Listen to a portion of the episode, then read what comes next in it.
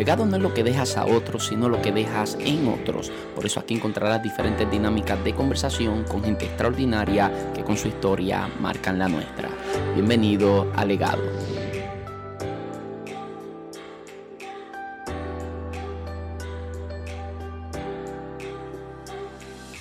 Saludos, muchas bendiciones. Mi nombre es José Luis Torres y esto es Legado. Bienvenidos a un nuevo episodio. Hoy nos encontramos de frente al cuarto episodio de los históricos y como en los pasados eh, históricos hemos sido altamente edificados, estoy con alta expectativa de que en este no será la excepción. Pero antes de que podamos proseguir, les presento acá al panelista que me acompaña, mi hermano Ángel Luis Torres. Ángel Luis, cuéntame, ¿cómo estás? Bien, gracias a Dios. Eh, emocionado emocionado de aprender de otra historia, de otro hombre de Dios y a ver qué nos enseña acerca de este pastor. Sí, a mí me, pareció bastante interesante. De hecho, eh, han pasado varias cosas que me hicieron a mí el día porque yo te había dado el nombre mal cuando habíamos quedado en estudiar. Y entonces yo te había dicho, vamos a estudiar acerca de la vida de esta persona. Cuando tú revisaste el libro, tú me dijiste, ah, como que no lo encuentro. El que encuentro es este nombre que era parecido. Y obviamente tú tienes el libro en físico, yo tengo el libro en PDF. Eh, estamos hablando del libro Biografía de Grandes Cristianos de Orlando Boyer. Y entonces, eh, por alguna razón, pues me aparecía con otro nombre a mí. Y yo estaba ministrando el sábado en la tarde, en la noche, en Calle y salgo del compromiso. Tú sabes que voy a decir, ¿verdad? yo salgo del compromiso y tengo un mensaje tuyo porque tú me habías preguntado, ¿es ese o no? Y yo no te había contestado, pero para mañana había estado dando una conferencia de homilética y entonces había tenido el día bastante ajetreado y cuando salgo decía, tu mensaje decía, bueno, yo espero que sea ese, pues yo nunca te contesté. Espero que sea ese porque ya me lo leí completo. Sí, ya lo había leído porque no encontraba, no encontraba el nombre que me habías enviado. Y yo dije, bueno, el único pastor que habla ahí es del pastor de un líder chino. Sí, lo que pasa es que de la persona que vamos a estar hablando hoy, el nombre es impronunciable. La verdad es que es impronunciable. Es Pastor HSI.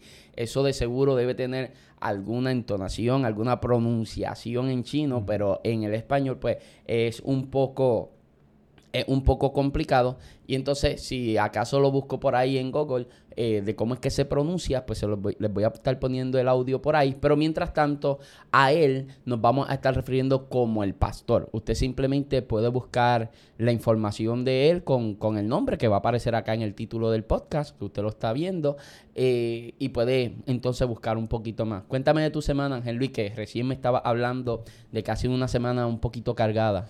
Sí, ha sido una semana un poquito cargada. Eh, situaciones que pasan en los trabajos cuando uno es cristiano. Como en todos los trabajos que he tenido, siempre mis oraciones a Dios han sido que los lugares que me permita trabajar me permita también eh, momentos específicos eh, llevar la palabra de Dios, ministrar. Y ha pasado así una semana cargada que hemos ministrado la palabra del Señor y ha sido bien edificante, de verdad. Aparte de ser un trabajo del sustento eh, de ganarme la vida, ha sido una bendición porque puedo ministrar la palabra de Dios. Me hablaba acerca de situaciones de, el esposo de una compañera de trabajo que cometió suicidio. Sí, una compañera, lamentablemente su esposo falleció. Se quitó la este, vida. Se quitó la vida. Y... Unas personas que tú habías llevado a tu iglesia. Sí, lo había llevado a la iglesia, ellos fueron a mi iglesia. Eh, luego tenían muchos problemas ellos entre el matrimonio, había, ahí, tenían problemas en el matrimonio, él tenía pues problemas. Eh, y fueron a la iglesia, se gozaron, salieron bien gozosos y luego de mucho tiempo obviamente no fueron más nada, pero después tuvieron muchos problemas y eso y él pues tenía problemas emocionales, problemas de autoestima eh, y, como todos sabemos como cristianos que el campo de batalla es la mente. Claro. Y el enemigo pues obviamente te tira dardos como dice la Biblia en Efesios capítulo, capítulo 6 versículo 10 que habla de la armadura de Dios.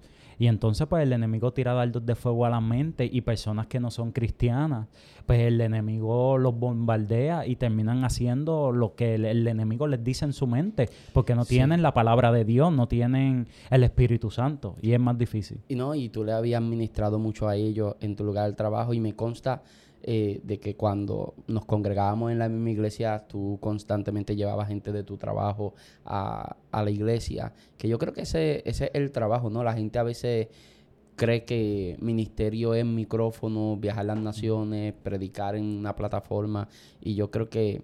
Eh, ganar almas se trata de hacer lo que tenemos que hacer desde el lugar donde estamos, ¿no? Sí, eh, eh, cuando, cuando uno lee la Biblia, tú ves que, que, el primer mártir de la iglesia primitiva fue Esteban. Sin embargo, cuando tú lo miras, él simplemente fue un diácono. Pero la gran diferencia es que la Biblia lo, dice que él estaba lleno del, del, Espíritu Santo y lleno del poder de Dios y hacía milagros y prodigios igual que los apóstoles. Porque no importa la posición que tú tengas en, eh, en la iglesia, no importa la posición en tu trabajo, si una de las cosas primordiales que Dios está buscando en una persona es que tenga el deseo de, de ser usado por Dios. Y cuando cuando tú lo que tienes lo pones en las manos de Dios, aunque tú pienses que lo que tú tienes es pequeño, en las manos de Dios se hace grande. ¿Me entiendes? Porque lo que Dios necesita es un corazón dispuesto a buscarle y a servirle.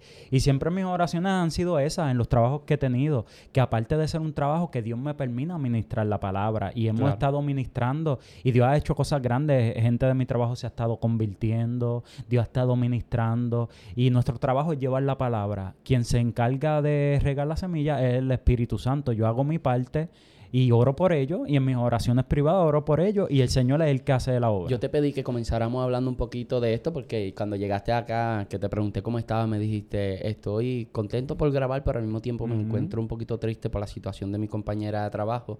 Y quise que comenzáramos de esta forma para antes de entrar en la vida del pastor eh, HSI, porque no sé cómo se pronuncia el nombre, uh, quería dar este consejo, ¿no? o transmitir este mensaje de que desde el lugar donde tú estás puedas entonces sembrar también una semilla de esperanza desde tu lugar de trabajo, en la oficina, eh, puede ser un lugar de construcción, puede ser cualquiera que sea el lugar de trabajo, allí Dios permite la necesidad, Dios permite que el necesitado, debo decir, se acerque a ti porque en ti está lo necesario para poder satisfacer la necesidad de ellos. A veces la gente dice, estaba en la fila del supermercado y una señora me empezó a contar todos sus problemas y eso a mí ni, ni, me interesa, decimos muchas veces, esa señora contándole esos problemas a uno, sí, pero eso son oportunidades que Dios te está otorgando para que esa alma pueda recibir una palabra de esperanza a través de ti y es la oportunidad que el Señor nos ha dado y es todo lo que tú has estado aprovechando en tu trabajo. Sí, eh algo bien importante es que yo siempre le pido que el Señor me dé la sabiduría. ¿Por qué la sabiduría? Porque no en toda situación se puede hacer que tú, que tú vayas de sopetón a hablar de la palabra de Dios. Porque muchas veces el Espíritu Santo te ministra que lo que esa persona necesita solamente es que la escuchen.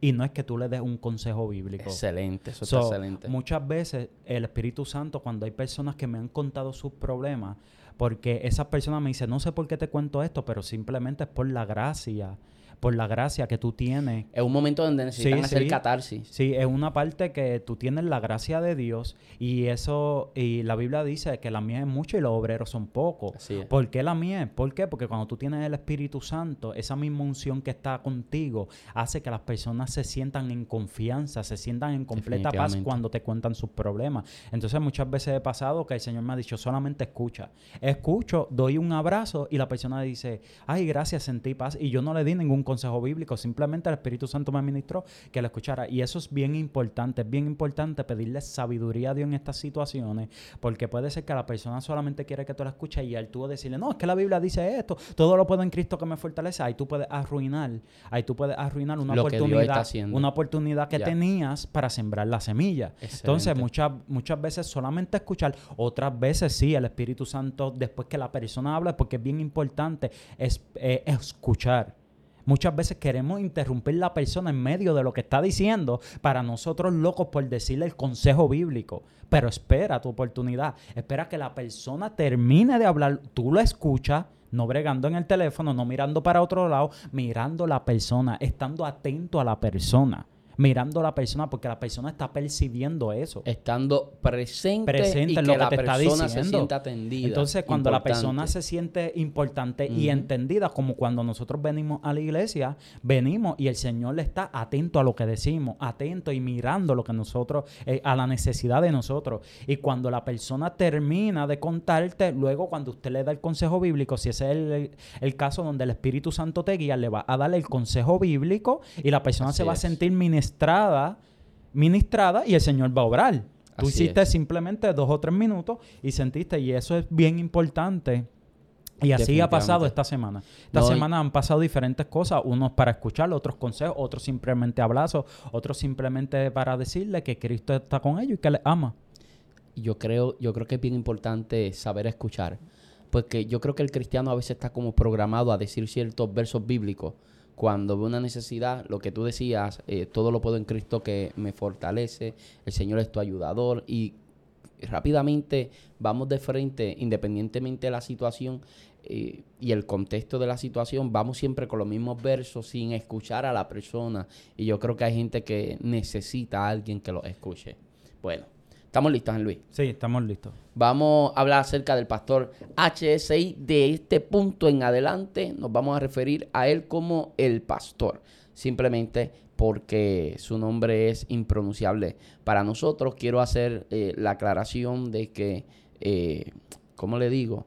De que eh, vamos a mencionar, o por lo menos yo voy a estar mencionando algunos lugares de la historia donde estuvo eh, este pastor eh, trabajando y donde se desarrolla su historia. Son lugares en China con nombres, naturalmente, son nombres eh, en chino. Por ende, como nosotros no hablamos mandarín ni nada por el estilo, pues simplemente nuestra pronunciación puede que no sea la mejor. Bueno, a mediados del siglo XIX en la provincia de Shanxi había llegado un predicador de que ellos percibían como una nueva religión. Estoy haciendo aquí entre comillas eh, en el aire. Eh, para aquellos que escuchaban ¿verdad? el mensaje por primera vez, pues era una nueva religión. Y este predicador que llega a Shanxi estuvo por espacio de dos años predicando a Cristo, tratando de ganar almas para Cristo y al parecer en dos años no había logrado ganar almas para Cristo, por lo menos en las fuentes de información de las que nos hemos estado nutriendo, pues no se muestra, no, no encontramos información de que este predicador hubiera ganado almas para Cristo en, esto, en este espacio de dos años. Y luego de estar ese tiempo predicando y pregonando el mensaje de salvación, todos en la provincia se quedaron completamente atónitos cuando se enteraron de quién había aceptado a Cristo. Quien había aceptado a Cristo era el señor HSI, que, que no sé pronunciar el nombre, pero eh, este señor había aceptado a Cristo. Y la razón por la que esto impresionó tanto a la gente de esta provincia es porque la gente de esta provincia creían que quienes abrazaban esta fe eran personas ignorantes, ¿no? Era gente muy ignorante y para la sorpresa de ellos, quien había aceptado a Cristo era un hombre, el primero en aceptar a Cristo era un hombre sumamente culto que abrazó la fe mm, de Jesús. Y aquí es donde queremos comenzar. Eh, es interesante que la historia que vamos a estar hablando es la vida del que acaba de aceptar a Jesús, pero gracias a un hombre que estuvo dos años, dos años predicando sin aparentemente ganar a nadie para Cristo, ahora quien primero se convierte es una persona que eventualmente ganará muchas miles de almas para Jesucristo. Y esto es lo importante de que a veces nosotros no entendemos que lo que nosotros hacemos está trascendiendo por encima de lo que a simple vista nosotros podemos ver, porque nosotros podemos ganar una vida para Cristo, nosotros podemos dar un consejo y nosotros no sabemos hasta dónde puede llegar eso, no lo estamos viendo, no somos conscientes de cómo esto puede trascender en la historia. Yo, yo recuerdo cuando leí el libro eh, del pastor Oye, el, past- eh, Claudio Freyson, se me, se me había ido el nombre. El pastor Claudio Freyson eh, en los 90 Dios lo usó poderosamente allá en Argentina y para los que no sepan, ¿verdad? Él fue por unos años el pastor de, de Dante Gebel. Y Claudio Freyson, él cuenta en uno de sus libros que tiene que ver con el Espíritu Santo, si mi mente no me es infiel, y él habla en ese libro acerca de cuánto él estuvo esperando, siete años predicando, y creo que lo que tenía eran unas cinco o seis personas en la congregación y seguía predicando y no se convertía más nadie. Pero eventualmente se desarrolló un gran avivamiento y aunque no sabemos el nombre del misionero que estuvo allí dos años y sí sabemos el nombre de la primera persona que ganó para Cristo, esta persona de quien estamos hablando hoy, el pastor, es increíble que gana muchas vidas para Cristo y todo viene como fruto del esfuerzo de un hombre que por dos años estuvo allí predicando la palabra del Señor. La razón por la que todo el mundo se queda sorprendido es porque eh, este hombre no solamente era un hombre culto y ellos pensaban que esta nueva religión era para, para la gente que era tonta, para la gente que era muy, muy muy poco analítica, para personas que no eran seres muy profundos en el pensamiento. Y la razón por la que sorprende tanto es porque este señor era un destacado adepto de Confucio. O sea, él venía de las enseñanzas eh, muy ligado, muy creyente de toda la filosofía que había dejado Confucio. Y nadie, dicen que nadie odiaba tanto a los demonios extranjeros que así como se referían los de esta provincia, se referían a, a los que habían venido a predicar como los demonios extranjeros. Y también se hace referencia de esa forma a la gente que venía de otros países simplemente, ¿ves? A gente de otras nacionalidades. Pues nadie odiaba tanto a los demonios extranjeros como el, mismísimo Señor, eh, este Señor que acepta a Jesucristo, que terminará siendo el pastor HSI. Dios mío, me siento súper raro diciendo, diciendo esto. Y es curioso, ¿verdad? Porque ellos eran una provincia la cual se sentían de mayor profundidad o nivel intelectual por ser adeptos de las enseñanzas y filosofías de Confucio. Pero aquí te vas a dar cuenta de algo bien interesante, Ángel Luis, porque hay gente que cree en Jesús por un milagro, hay gente que cree en Jesús porque llegan a Cristo por medio de una necesidad. Hay algo que yo siempre le digo a las personas que llegan con una necesidad donde mí, yo le digo, Dios no es autor de tu dolor pero Dios va a usar tu dolor para revelarse a tu vida. Ahora, Dios no es el autor de ese dolor, Dios no provocó ese dolor. Y, pero sí Dios va a usar ese dolor, en medio de ese dolor, va a ver a Dios revelarse a tu vida de una forma en la que todavía tú no lo conocías. Y hay gente que llega a Dios por medio de un dolor, hay gente que llega a Dios por medio de diferentes cosas. Pero hay otro tipo de personas que son muy analíticos, hay personas que les gusta mucho el pensamiento, la filosofía. Y para este tipo de personas Dios también tiene predicadores.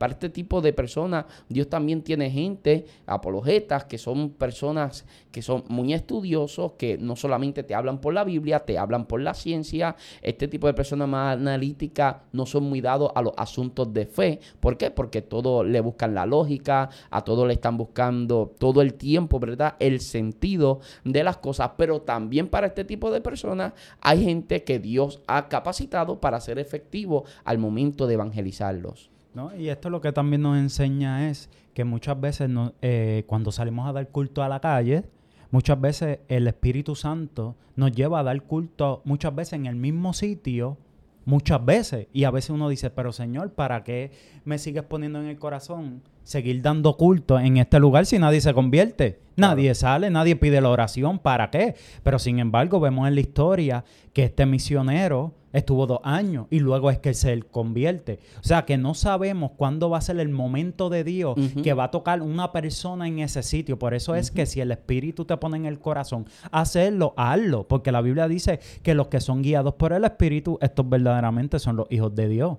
Así mismo es, ¿no? Y hay personas que, que sienten en el Espíritu y, y no es que sienten necesariamente a veces hacerlo en el mismo lugar es que es el territorio que Dios le confió. Y como este es el barrio en el que nosotros estamos, pues, evangelizando, pues, naturalmente, ¿verdad? Porque hay ministerios, hay ministerios que son ministerios de un enfoque nacional, ¿no? Ministerios de enfoque nacional que su, su meta no es ganar el mundo para Cristo. Su, o sea, ellos quieren que el mundo entero eh, eh, pueda ser salvo por Cristo.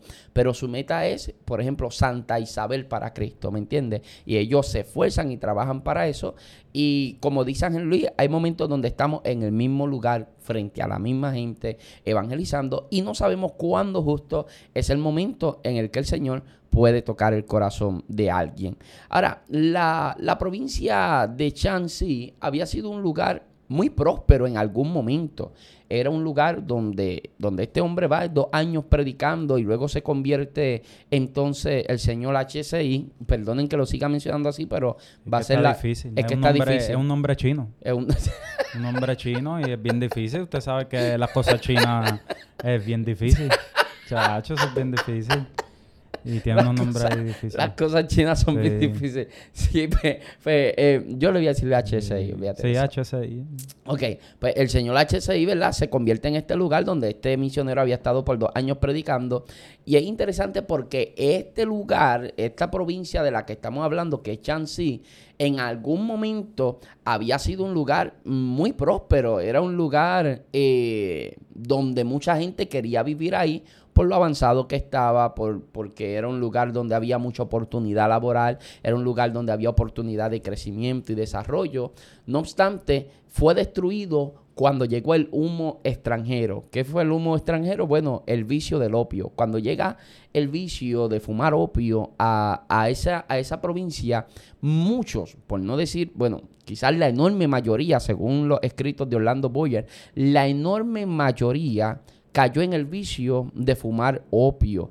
Y es interesante porque en esta provincia, en esta provincia que había tanta prosperidad, de momento comenzó a haber una decadencia. Comienza a caer, pues naturalmente las personas que eran más productivas ahora se convirtieron en adictos a lo que era el opio y naturalmente comenzó a haber un deterioro eh, en la ciudad, en, en la economía comenzó a afectarse y pues ya, ya no era la misma ciudad que un día había llegado a ser.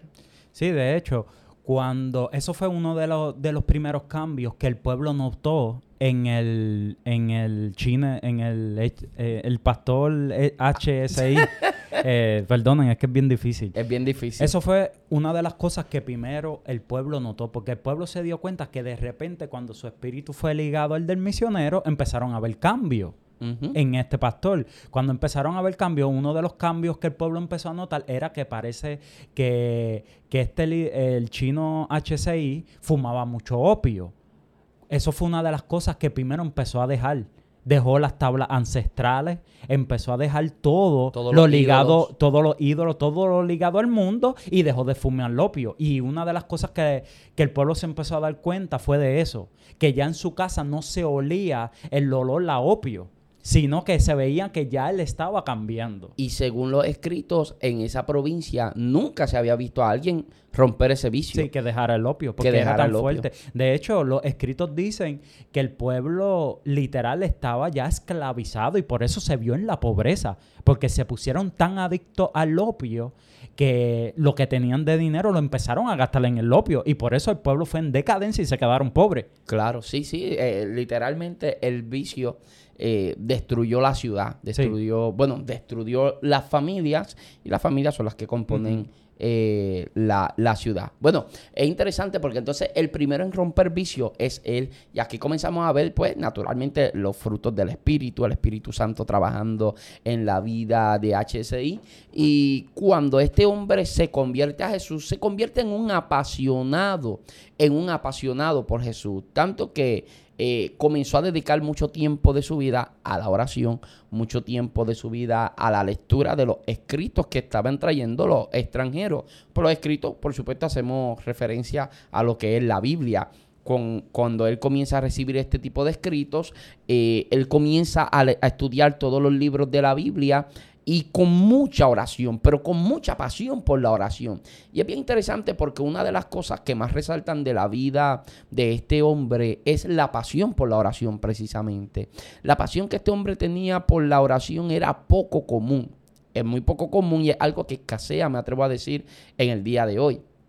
Y cuando él está así con toda esta pasión, poco a poco comienza a ganarse a su familia para Cristo.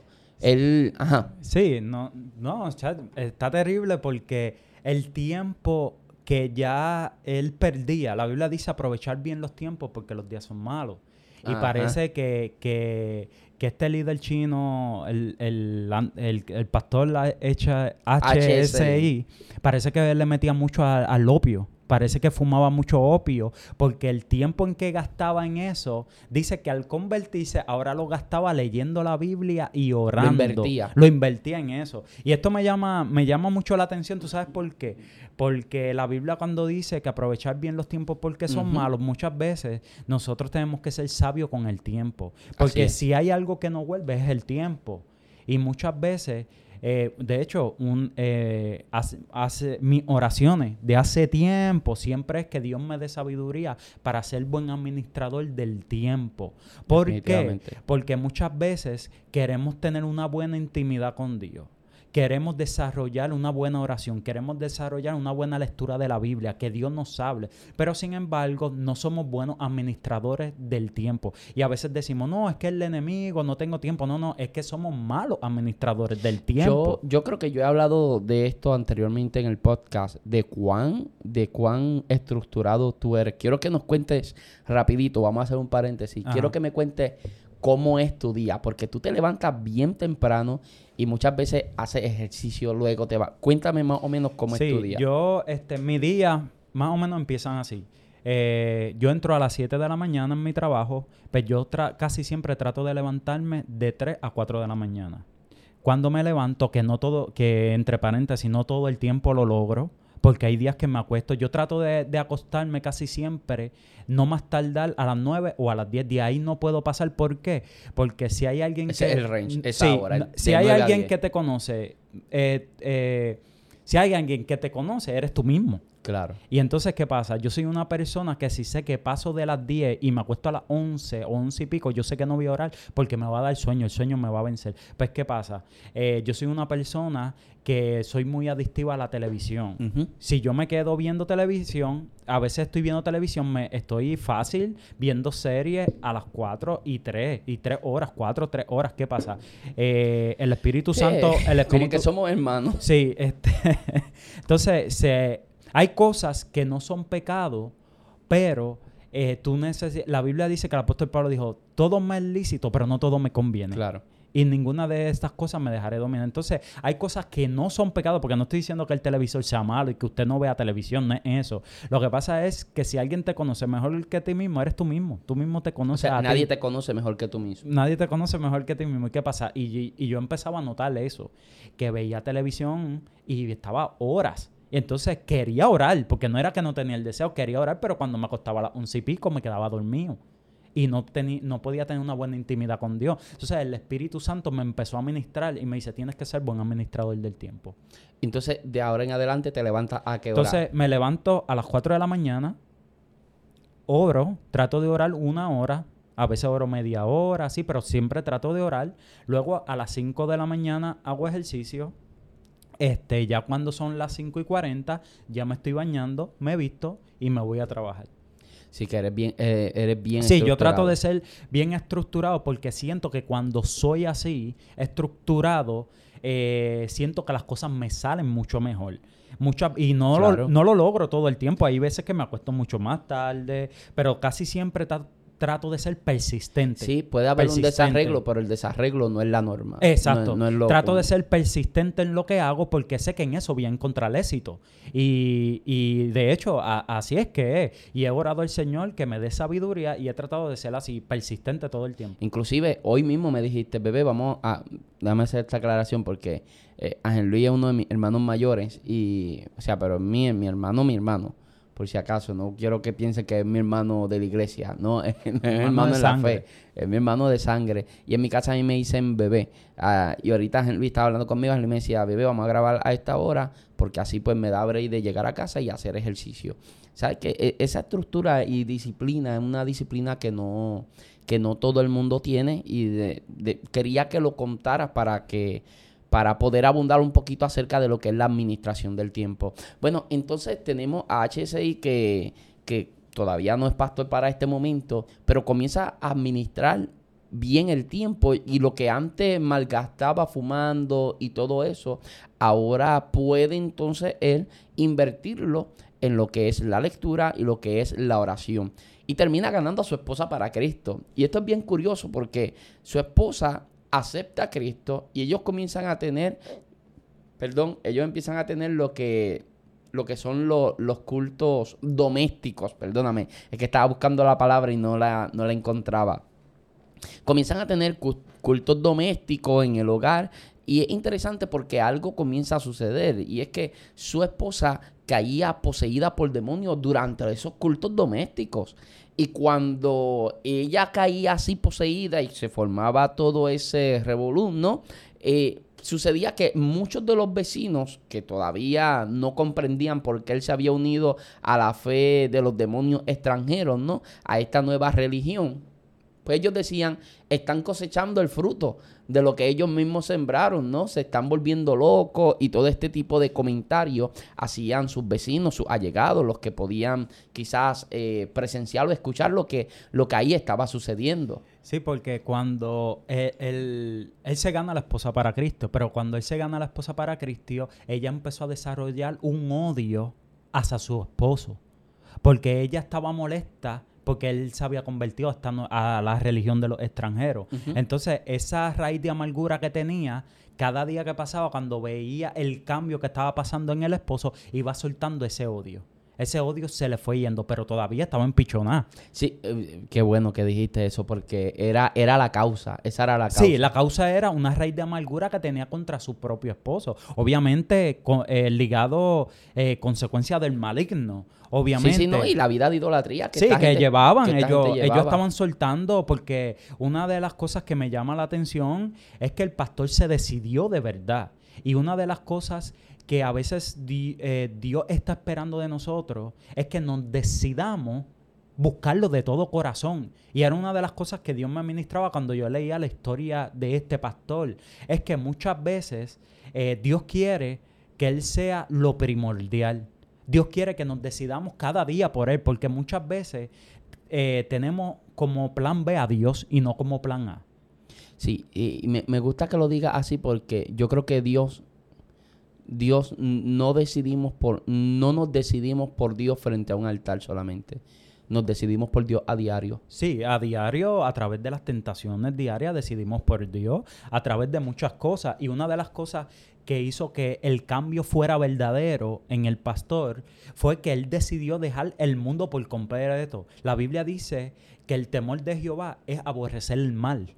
Ese es el temor de Dios, que tú aborrezcas todo lo que no le agrada a Dios. Tremendo. Entonces, este pastor empezó a cambiar, pero su esposa em, le cogió odio a raíz de los demonios que tenía. Pero cuando veía la transformación de él, empezó a cambiar Y a sentir paz. y a sentir paz. Y luego cuando venían los cultos domésticos, a la hora del culto, a la hora acercándose del culto doméstico, era cuando ella caía en demonía. Y ella se cogía cólera, se molestaba a la hora del culto. Siempre. Siempre a la hora del culto era cuando empezaba eh, a molestarse y era el demonio que tenía dentro que quería arruinar los cultos. Hasta que este hombre pues, se cansó, decidió reunir a toda la familia y en común acuerdo decidieron ayunar por tres días. Y en el último de estos días, ya sintiéndose él bastante débil en cuerpo, pero muy fuerte, fortalecido en el espíritu, él sintió que era el momento correcto de poner sus manos en la cabeza de su esposa, orar para que ella fuera libre. Y fue cuando entonces ella sintió libertad absoluta. Es interesante porque entonces él no solamente comienza a ganar a su familia para Cristo, sino que sus amistades comienzan también a ser tocadas. Él comienza a evangelizar a la gente eh, para ganarlos para Cristo.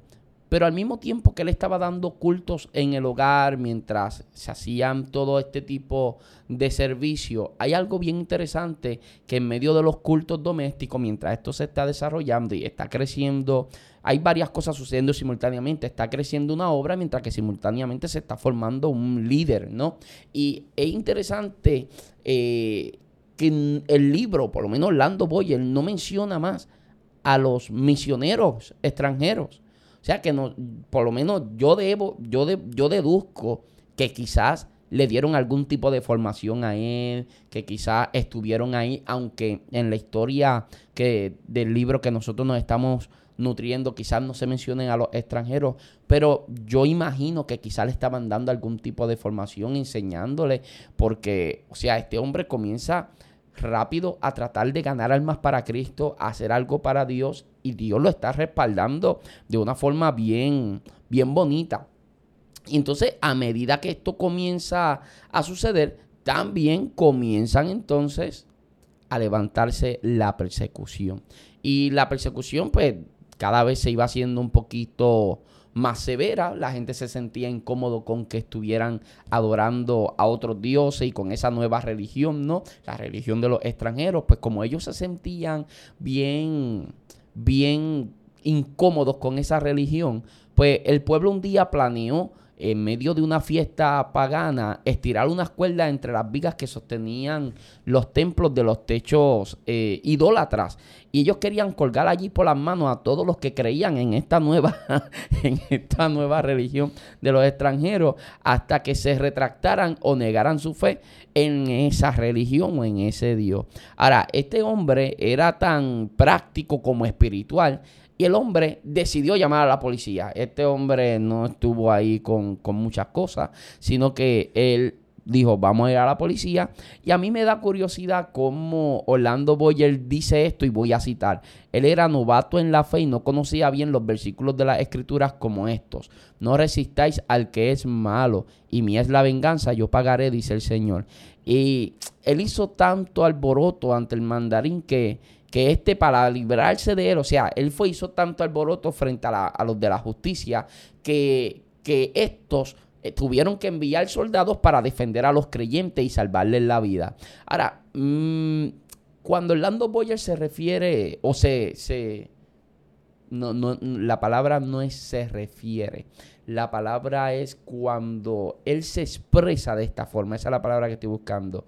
Cuando Él se expresa de esta forma diciendo, ¿sabe? Este hombre no conocía bien estos versículos, era un novato en la fe. Yo no veo mal que él haya ido a la justicia. A lo que quiero llegar es que Orlando Boyer dice como que, no, eh, es que él era un novato en la justicia y fue a la policía, o sea, ¿y qué queríamos? Que se quedara ahorrando solamente mientras están procurando eh, guindarlos de una cuerda para que negaran su fe. O sea, yo no veo mal que él haya hecho eso. Yo entiendo que mía es la venganza, dice el Señor, que, que y, todo este tipo de versos que está mencionando Boyer, pero nosotros fuimos llamados a ser mensos, pero astutos. Ay, mansos, mansos, pero astutos. O sea, fuimos llamados a ser mansos, no mensos, mi hermano. no, no mensos, mansos. Fuimos llamados a ser mansos, pero astutos. O sea, mientras estén nuestras posibilidades, nosotros no debemos tolerar el abuso hacia nosotros y guardar silencio solo por ser cristianos. O sea, nosotros, eh, por lo menos los que estamos en esta parte del mundo, por supuesto, en esta parte del mundo eh, occidental, pues nosotros vivimos con una libertad eh, de religión, ¿no? De fe, que, que carece en la otra parte del mundo, que es muy lamentable, pero mientras dependa de nosotros en una democracia, mientras dependa de nosotros y nosotros podamos, eh, nosotros no podemos tampoco dejarnos pisotear. No, y definitivamente a Dios lo que es de Dios y a César lo que es de César. ¿Qué quiero decir con eso? Que cuando se manifestaban los demonios, era, era algo espiritual, tenía que tratarse con algo espiritual, no se podía tratar con una autoridad con una autoridad terrenal. Por lo tanto, el pastor ayunaba y oraba y los demonios eran echados fuera. Cuando él se entera de la persecución que los querían linchar, pues él hizo lo que correspondía ir a, las autoridades pertinentes y hacer caso de, de demostrarle que los querían asesinar, que no estaba bien. Y cuando, cuando estas personas que los querían asesinar ven, como ellos dicen, el gran poder de la, de la religión de los extranjeros, ellos se someten ellos se echan hacia atrás y se someten. Sí, porque eh, simultáneamente a la persecución, Dios comienza a usar a este hombre con milagros y prodigios. Sí, sí. Entonces, ¿qué pasa? Que entonces los cultos empezaron a aumentarse. Los cultos se empezaron a dar y la gente empezó a ir a los cultos después de esto. Y no solamente empezaron a ir los cultos, pero lo que me impresiona es que el pastor no estaba satisfecho. Entonces él quería, él quería algo más. Él siempre anhelaba algo más y quería algo más. Es interesante porque, no sé si tú recuerdas, porque hubo algo de la historia de este hombre que me recordó un libro que a ti a mí nos encantaba leer, a ver si te acuerdas de lo que estoy hablando. La historia de este hombre dice que cuando él se está desarrollando y comienza la persecución, pero al mismo tiempo Dios comienza a usarlo con milagros, con prodigios, la gente comienza a venir él estaba muy anclado y confiado en lo que el Señor había dicho en Marcos capítulo 16, los versos 17 y 18, ¿verdad? Y estas señales seguirán a los que creen en mi nombre, echarán fuera demonios, hablarán nuevas lenguas, tomarán en las manos serpientes y si bebieren cosas mortíferas, no les hará daño y sobre los demonios, sobre los enfermos pondrán sus manos y sanarán. Me gusta mucho eh, acerca de que este hombre estuviera anclado en eso, porque era un novato en la fe pero hay algo interesante. Era un hombre de fe. Un novato en la fe, pero igual un hombre de fe. Y me recordó mucho la historia de Carlos Anacondia. ¿Te acuerdas de aquel libro viejo que nosotros leíamos mucho? Oíme bien, Satanás. Oíme bien, Satanás, el grito de guerra de un evangelista. Ese libro, un libro que por cierto recomiendo eh, a todo aquel que es ministro, es un libro excelente. En ese libro se cuenta cuando Carlos Anacondia aceptó al Señor y cuando él aceptó al Señor, él dice que los de la provincia donde él vivía, de ese lugar donde él vivía, lo que se le había predicado a ellos era precisamente Marcos capítulo 16, versos 17 y 18. Estas señales seguirán a los que creen en mi nombre. Y como eso fue lo que ellos habían creído y ellos vivían bastante lejos, allá en Argentina, bastante lejos de donde había, de donde estaba la iglesia más cercana, pues ellos mismos comenzaron a reunirse a orar y así es como comienza el ministerio de Carlos Anacondia, muy parecido a lo de este, a lo de este hombre, también siendo Carlos Anacondia un empresario, un hombre importante. Y sucede que Carlos Anacondia eh, comienzan a orar y ellos en lo único que creí, que en lo único que lo único que sabían de la Biblia, en eso creían. ¿Qué era lo único que sabían de la Biblia? Bueno, que Cristo vino y lo salvó, pero textualmente lo único que ellos sabían era Marcos 16, verso 17 y verso 18, que fue con lo que lo habían evangelizado, fue lo que le habían enseñado y todo eso. Y con e, eso era lo que ellos creían. O sea, eso era lo que ellos creían. Y siendo recién convertidos, ponían las manos sobre los enfermos, se sanaban, echaban fuera demonios, milagros creativos impresionante, impresionante. Sí, porque cuando, a pesar que el pastor no sabía muchos textos bíblicos, pero lo poco que, los pocos textos que sabía, los pocos textos que sabía, lo creía tanto y lo creía tanto que su fe lo hacía realidad por, a través de su fe. Y me, me, impresiona algo que es que el pastor tenía una buena intimidad con Dios en oración y en ayuno.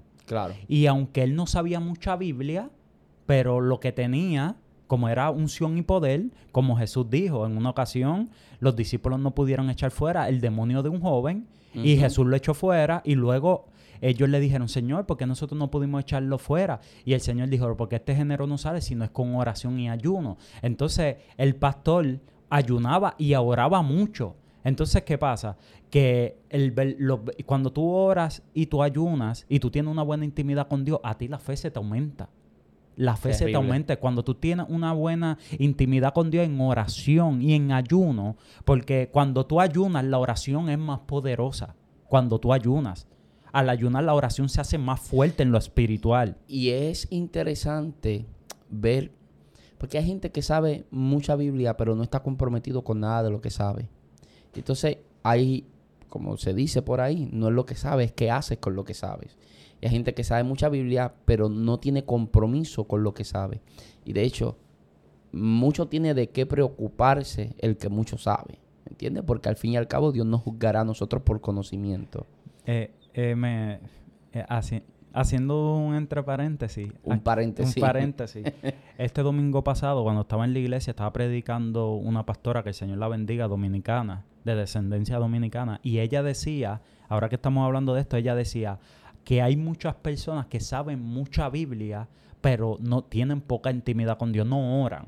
Entonces, ¿qué pasa? Todas las almas espirituales van de la mano. La oración, el ayuno y la lectura de la palabra todas son una misma alma. A veces nosotros como cristianos vemos estas almas diferentes, pero en realidad son una sola alma. La oración, la lectura, la oración, la lectura y el ayuno son una sola alma. Entonces, mira, esto ella decía que si tú sabes mucha Biblia, pero tú tienes poca oración, tú te puedes convertir en un altivo. Porque el conocimiento lo que hace es que cuando tú hablas los textos, la gente dice, sabes mucha Biblia, te pones altivo, porque al no tener una buena oración, no tener una oración te pone altivo. Claro. Y la pastora decía eso y eso me impresionaba y yo decía, wow, es verdad, porque tú puedes saber mucha Biblia, pero cuando vemos, vemos un pasaje bíblico que la Biblia dice que Pedro y Juan a la hora sexta iban subiendo para orar y la Biblia dice que había un cojo en aquel lugar y la Biblia dice que él estaba pidiendo limosna y la Biblia dice que Pedro le dijo, eh, míranos. Y la Biblia dice que él los miró como esperando recibir algo. Y la Biblia dice que Pedro dijo, yo no tengo oro y plata, pero lo que yo tengo te doy. En el nombre de Jesús, levántate y camina. Él tenía unción y poder porque de hecho iban a orar. Porque cuando él, lo que estaba, cuando tú, tú no puedes dar lo que tú no tienes. Claro. A veces que sabemos mucha Biblia y, y, pasa con esta generación, y me incluyo. Esta generación sabe mucha Biblia, pero tiene poca intimidad con Dios. Sí, porque lo que pasa con esta generación es que nos hemos vuelto bíblicamente intelectuales, pero no bíblicamente espirituales. Y aquí es donde está el problema. Cuando somos bíblicamente... Eh, mira esto por, hace poco yo estaba predicando y el Señor me dio una palabra interesante que era cuando el sembrador lanzaba la semilla, ¿no? Una parte cayó en, en pedregal y la semilla pues no, no había profundidad de tierra y porque no había profundidad de tierra brotó rápido. Y el Señor dijo, estos son los que al momento de oír la palabra se gozan, las reciben con mucho gozo, pero cuando llega la prueba a causa de la misma palabra, rápido decaen. Y qué curioso, ¿no? Porque son las personas que reciben la palabra con gozo, son los que se gozan con la palabra. Y tú te vas a dar cuenta que hay personas que son los que más se gozan la palabra, son los que más se disfrutan la escuela bíblica, son los que más, mientras se predica, son los que más se gozan con el mensaje. Pero en la dificultad casi nunca pueden permanecer. Y eso me parece algo muy contraproducente. Y entonces el Señor me hizo comprender algo. Hay gente que es profunda en la palabra, pero la palabra no es profunda en ellos. Cuando tú eres profundo en la palabra, tú tienes Biblia quizás para debatir, tienes Biblia para poner en Facebook, tienes Biblia para discutir en la escuela bíblica, pero cuando la palabra es profunda en ti, tú tienes fundamento para permanecer. Cuando la Biblia es profunda en ti, tú tienes palabra para el día malo, como dijo el apóstol Pablo en Efesios capítulo 6, para que habiendo acabado el día malo, poder estar firmes.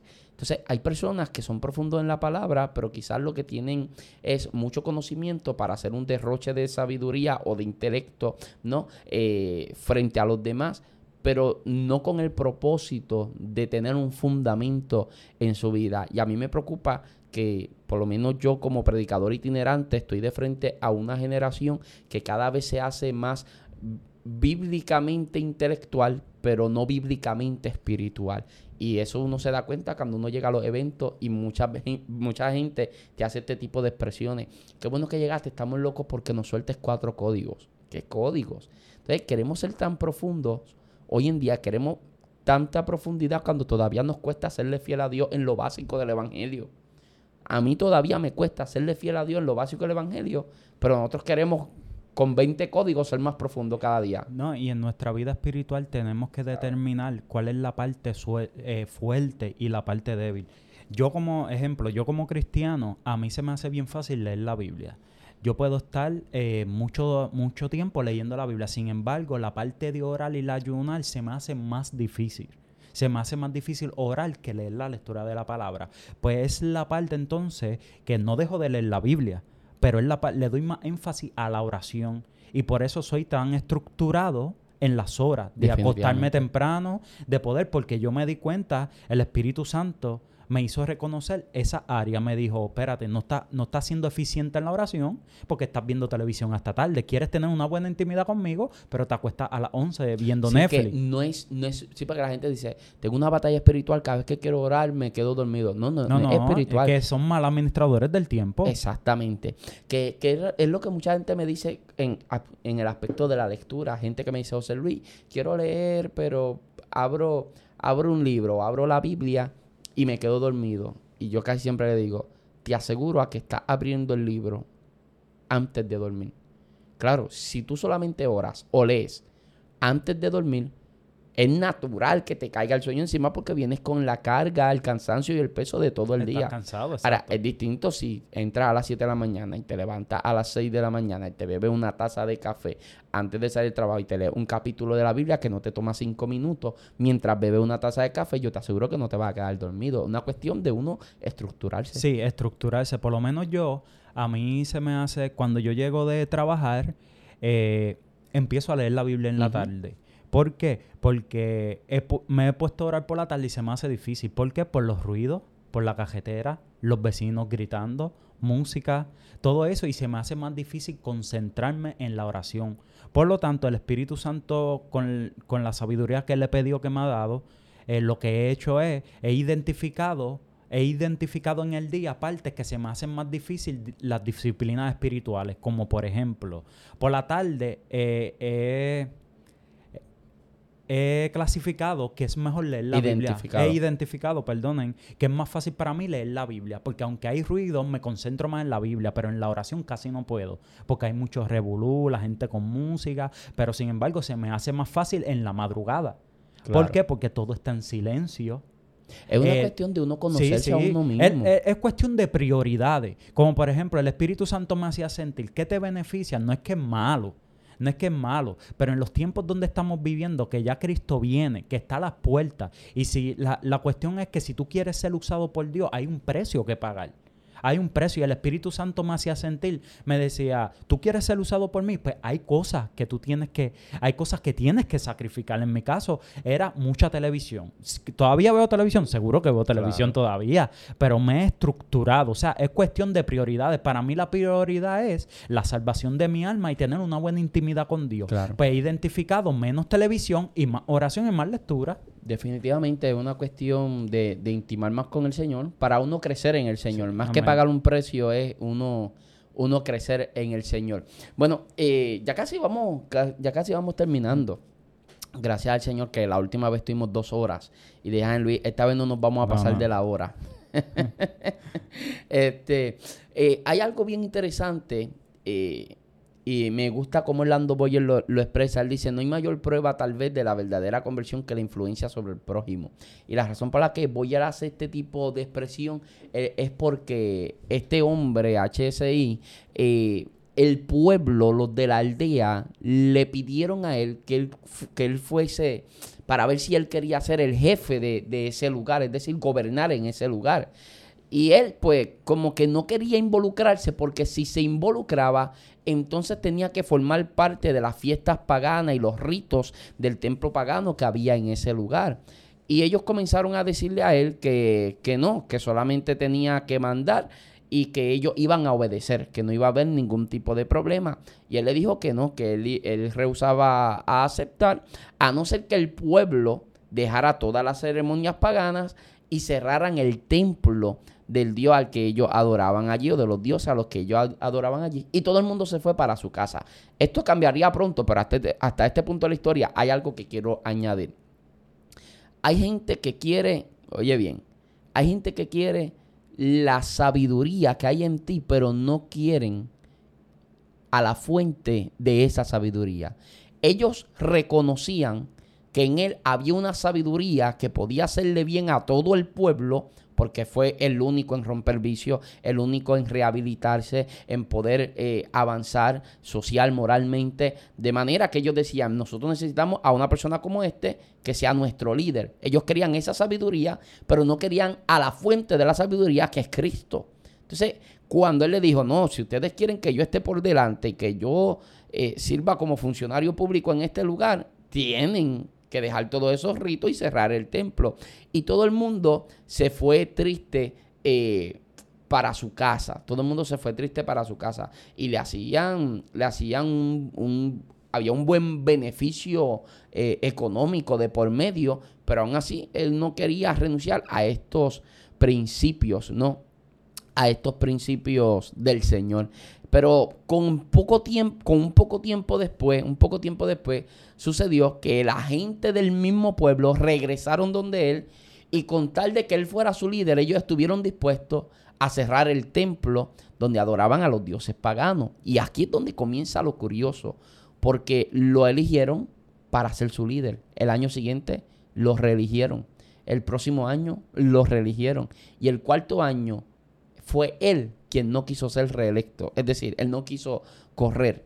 Él no quiso estar ahí y querer trabajar más con el pueblo porque quería dedicarse de lleno a la obra del Señor. Porque mientras que estaba gobernando, simultáneamente, o sea, digo gobernando, no un país, una aldea, ¿me entiendes? Esa región, ese lugar pequeñito. Mientras él estaba ahí gobernando, simultáneamente estaba con los cultos en el hogar, eh, desarrollando a la, gente, eh, ganando almas para Cristo, todo esto simultáneamente y por eso en, la, en el cuarto año él decidió no correr. Sí, los tres años que él estuvo, eh, como funcionario público sobre esa aldea, hubo, hubo, el Señor empezó a prosperar la aldea a causa de él.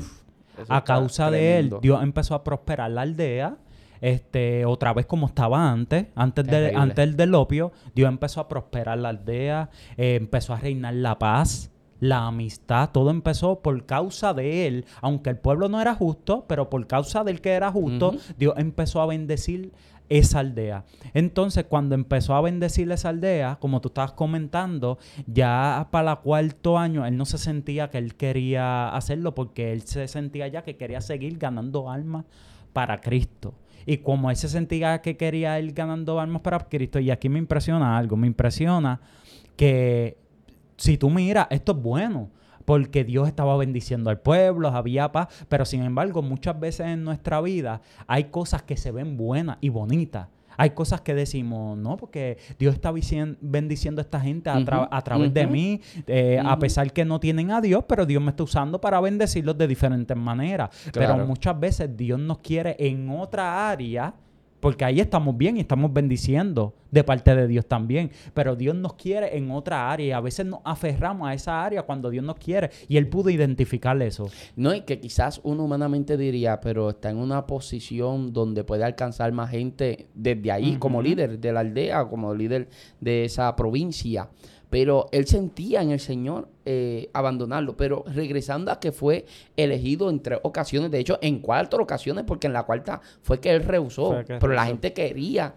que él siguiera siendo el líder. Y mi pregunta es, ¿cuán maravilloso es que gente inconversa pueda reconocer la sabiduría de Dios en un hombre? Porque esta historia es distinta a la de Salomón. ¿En qué aspecto? De que Salomón hereda una posición.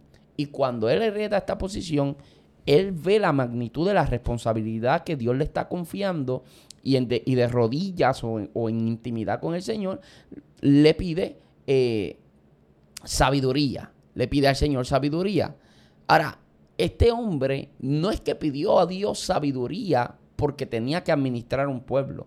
A este hombre lo pusieron a administrar a un pueblo porque tenía sabiduría de Dios. Y qué maravilloso que la gente inconversa podía reconocer la sabiduría que en él había y lo escogieron para que fuera su líder. Eso es algo que a mí me, pareció fascinante. no solamente lo escogieron, sino que el pueblo le dijo, tú solamente dictas lo que quiere, lo que tú quieres que hagamos y nosotros lo vamos a hacer. Tú solamente dilo. Tú solamente no tienes que ir a las reuniones que nosotros hacemos impías, no tienes que ir a, las reuniones que hacemos de los ídolos. Solamente tu trabajo va a ser mandar y nosotros vamos a obedecer. Eso está tremendo. no, y bueno, para ir a la recta final ya de la vida de este hombre, este hombre, que está como que la parte más interesante de su historia, este hombre comenzó a ayudar a gente a salir del vicio. La gente estaba adicta al humo extranjero, ¿no? al vicio de fumar opio. y este hombre fundó lo que posiblemente yo desconozco. Yo desconozco, por eso digo posiblemente. Esto hay que investigarlo. Este hombre fundó posiblemente lo que pudiera ser uno de los primeros centros de rehabilitación. No sé si en el mundo habrán existido antes de este momentos, centros de rehabilitación. Eh, antes del opio, no sé qué otras cosas, qué otras adicciones habrían en el mundo fuera, ¿verdad? De lo que es el alcohol y eso. Pero de los primeros centros de rehabilitación que se levantaron en el mundo, fue este hombre. Y este hombre eh, consiguió obtener del extranjero un tratamiento para aliviar el dolor de aquellos que estaban rompiendo vicio. Pero sucedió algo interesante y fue que se le acabó lo que ellos tenían para aliviarle el dolor. Y él empezó a orar diciéndole al Señor, muéstrame los ingredientes para yo poder hacer eso. Y él mismo, él mismo terminó haciendo unas píldoras que era para aliviarle el dolor a la gente que iba a su centro a romper vicio. Esto está increíble, esto está, esto está tremendo. Y de esta forma él comenzó a hacer eso. Y poco a poco comenzó a expandirse y comenzó a levantar diferentes centros donde la gente iba a romper vicio. Ahora, al principio iba mucha gente a ese lugar, pero no eh, solamente habían dos al principio que consumían este antídoto, bueno, antídoto no es la, expresión correcta, ¿no? Pero esta píldora al principio eh, eran unos pocos los que la bebían y los demás tenían miedo, no se solamente observaban, iban allí, recibían los consejos, pasaban el tiempo allí, pero no, no se sometían a este tratamiento, aunque sí estaban rompiendo vicio en frío. Y de momento, cuando vieron el avance de los demás, pues poco a poco comenzó más, la gente, ¿verdad?, a, buscar este tipo de ayuda que estaba ofreciendo este pastor. Y poco a poco siguió expandiéndose hasta que ya están demasiado, demasiado ocupados, están atendiendo muchos centros como este que él estaba levantando, ayudando a la gente a dejar el opio, que posiblemente Gracias, a esto fue que eh, esa provincia pudo avanzar, volver a progresar, porque la gente lo que lo destruyó, esa provincia fue el opio. Y gracias a este hombre, el opio poco a poco ya no está destruyendo las vidas. Si las vidas no están destruyendo, naturalmente nuestra sociedad avanza. La gente podía avanzar, la economía pudo crecer, la gente estaba trabajando, no estaban eh, malgastando, desperdiciando vida y dinero, tiempo en, en, cosas como el vicio, sino que ahora pues la gente podía ser de forma general mucho más productiva y por eso pues estaban comenzando a avanzar con, atacando, ¿verdad? Quizás una de las raíces o de las causas de por qué llegaron a esa condición que era el vicio al opio. Pero un día este hombre tenía tanto deseo de seguir trabajando para el Señor que, que, que este hombre desea seguir expandiéndose. Y había un lugar que se llamaba Ho Chao, no sé si se pronuncia así, Ho Chao, que era un lugar donde él deseaba llegar y levantar una obra en ese lugar.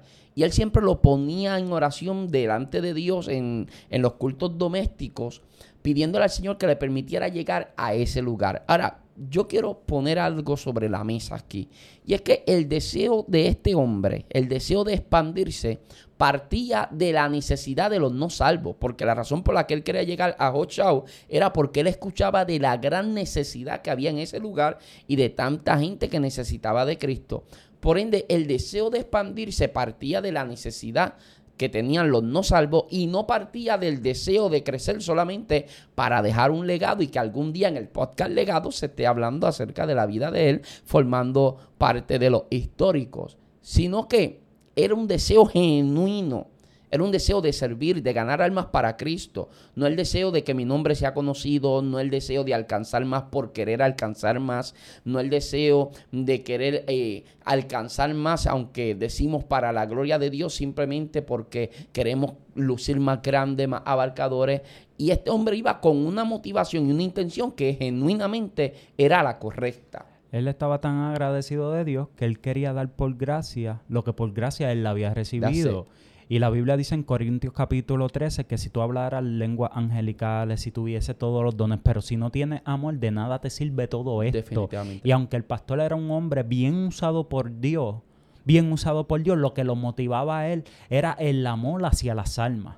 Terrible. El amor que él tenía era lo que lo motivaba y por ende, como el amor es eh, el vínculo perfecto, pues Dios veía el amor genuino que él tenía por las almas y por eso Dios lo llevaba y lo usaba de esta manera.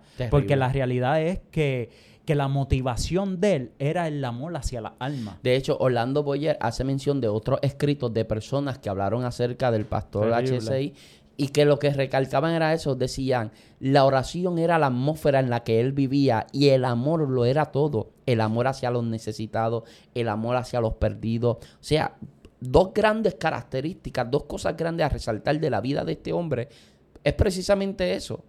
la vida de oración que sostenía y el amor con el que él se manejaba por los perdidos.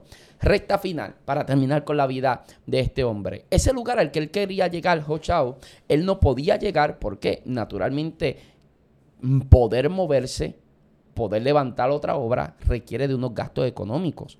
Y él no tenía el presupuesto para poder ir allá y trabajar lo que deseaba trabajar. Y estuvieron mucho tiempo en los cultos domésticos orando por eso, hasta que un día la esposa se levantó y dijo, estamos orando cuando quizás ya es momento de actuar, dijo la esposa, quizás ya Dios nos contestó y no nos hemos dado cuenta. Y la esposa viene y pone sobre la mesa un pañuelo. Y el pañuelo se veía abultado, como que había algo adentro. Y cuando el pastor agarra el pañuelo y lo abre, ahí estaba el anillo de matrimonio, las prendas, todos los atavíos de su esposa, todos esos atavíos estaban ahí, prendas de oros y de plata, de oro y de plata, debo decir, que era bastante dinero. Y él no lo quiso, él no lo quiso aceptar.